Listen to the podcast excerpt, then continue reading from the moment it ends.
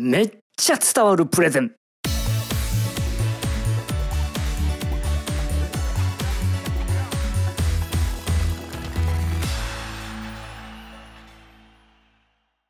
この番組はそのプレゼンが世界を変える。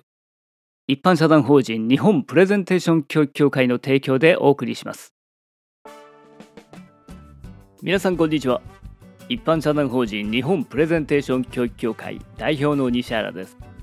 先日こんなご相談をいただきました。いつも相手に理解してもらおうと説明を丁寧に丁寧にするんですけれどもなかなか理解してもらえません。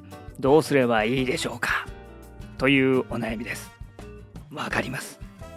特にこういうお悩みを抱えていらっしゃる方というのは真面目な方に多いですね。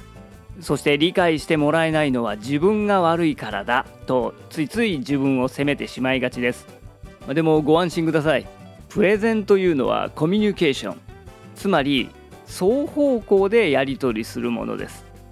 ですから、まあ、確かになかなか相手にうまく伝わらないというのもあるかもしれませんが一方でね相手の勉強不足とか、まあ、知識が足りないあるいは理解力が足りないなんていう原因も考えられます。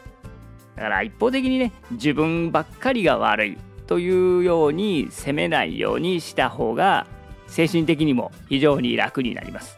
めちゃめちゃねやっぱりそうなると追い詰められてしまっていいプレゼンもできなくなります。とはいえなんとか相手に理解をしてもらいたいですよね。そこで一つ改めてね見直してもらいたいポイントというのがあります。というわけでこれが今回のテーマ。説明情報につまりどうなるかを加えよう。ご存知のようにプレゼンの目的といえば相手を動かすことです。そのためにはまず相手を納得させなければなりません。例えばお客様に新製品を購入してほしい場合。新製品の価値や購入する必要性を納得してもらう必要があります。また面接でしたら自分を採用してほしいわけですから自分が会社にとって役に立つ人材であることを納得してもらう必要があります。じゃあ一体どうやったら納得をしてもらうことができるのかそこに欠かせないのが相手目線です。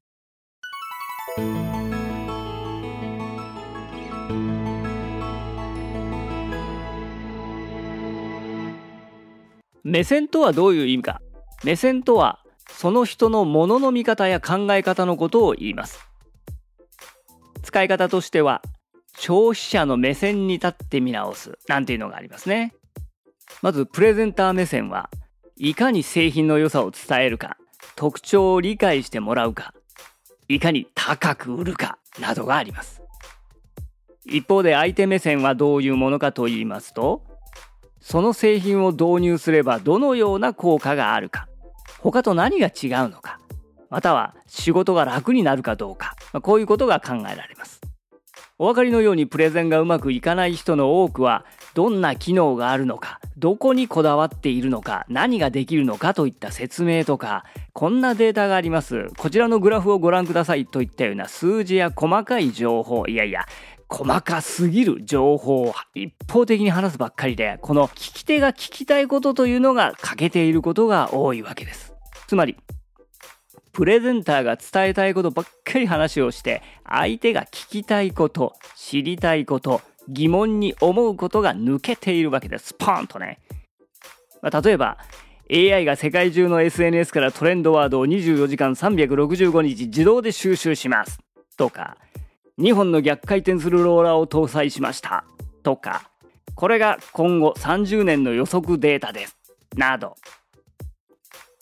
こういったね何ができるのかとかどういうものなのかこういうデータがありますよということは細かく説明するんですけれども一方で聞き手が聞きたいことというのがスポッと抜けてるわけです。それは何かというとつまりどうなるのかです。なんでこの説明でうちの製品の凄さがわからんのじゃこの素人めとこね腹を立ててしまいがちですけれどもまあまあね腹を立ててしまっては相手を動かすことができませんそこでやっぱり何ができるのかも大事ですけれども、それ以上に聞きたいことというのが、つまりどうなるのか。これを忘れちゃ相手を動かすことはできません。さっきの AI が世界中の SNS からトレンドワードを24時間365日自動で収集します。まあ、こういう機能がありますよというプレゼンをした後に、だからこれは一体うちにどう役に立つのか。つまり、いち早く次に流行りそうなものをキャッチして、これをすぐ商品開発に活かすことができます。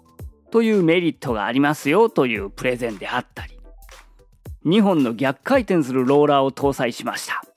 つまり、押しても引いても強力にゴミを吸い込むことができます。であったり、こちらが今後30年の予測データです。つまり、市場は縮小して売り上げが維持できなくなります。なんとかしないとダメです。といったように、ただ説明や情報を伝えるだけではなくて、つまりどうなるのかを必ず付け加えるようにしましょう。そうすれば相手は、あ、なるほどね、と理解してくれます。というわけで今日のまとめです。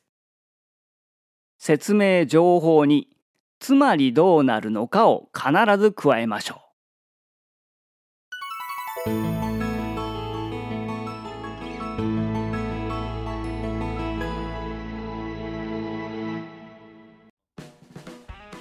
はい、ここで日本プレゼンテーション教育協会からお知らせです。初めてプレゼンする方からプレゼンを見直してもっと上手くなりたい方までもっと上手くなりたい人のプレゼンレベルアップ講座。こちらをオンライン e ラーニングそして会場開催の3つの受講形式で受けることが可能です。もっと上手くなりたい人もっとプレゼンが上手くなりたい人はぜひお申し込みください。詳しい内容やお申し込み方法は日本プレゼンテーション教育協会のウェブサイトをご覧ください。それではまた次回もお楽しみに。この番組はそのプレゼンが世界を変える。一般社団法人日本プレゼンテーション教育協会の提供でお送りしました。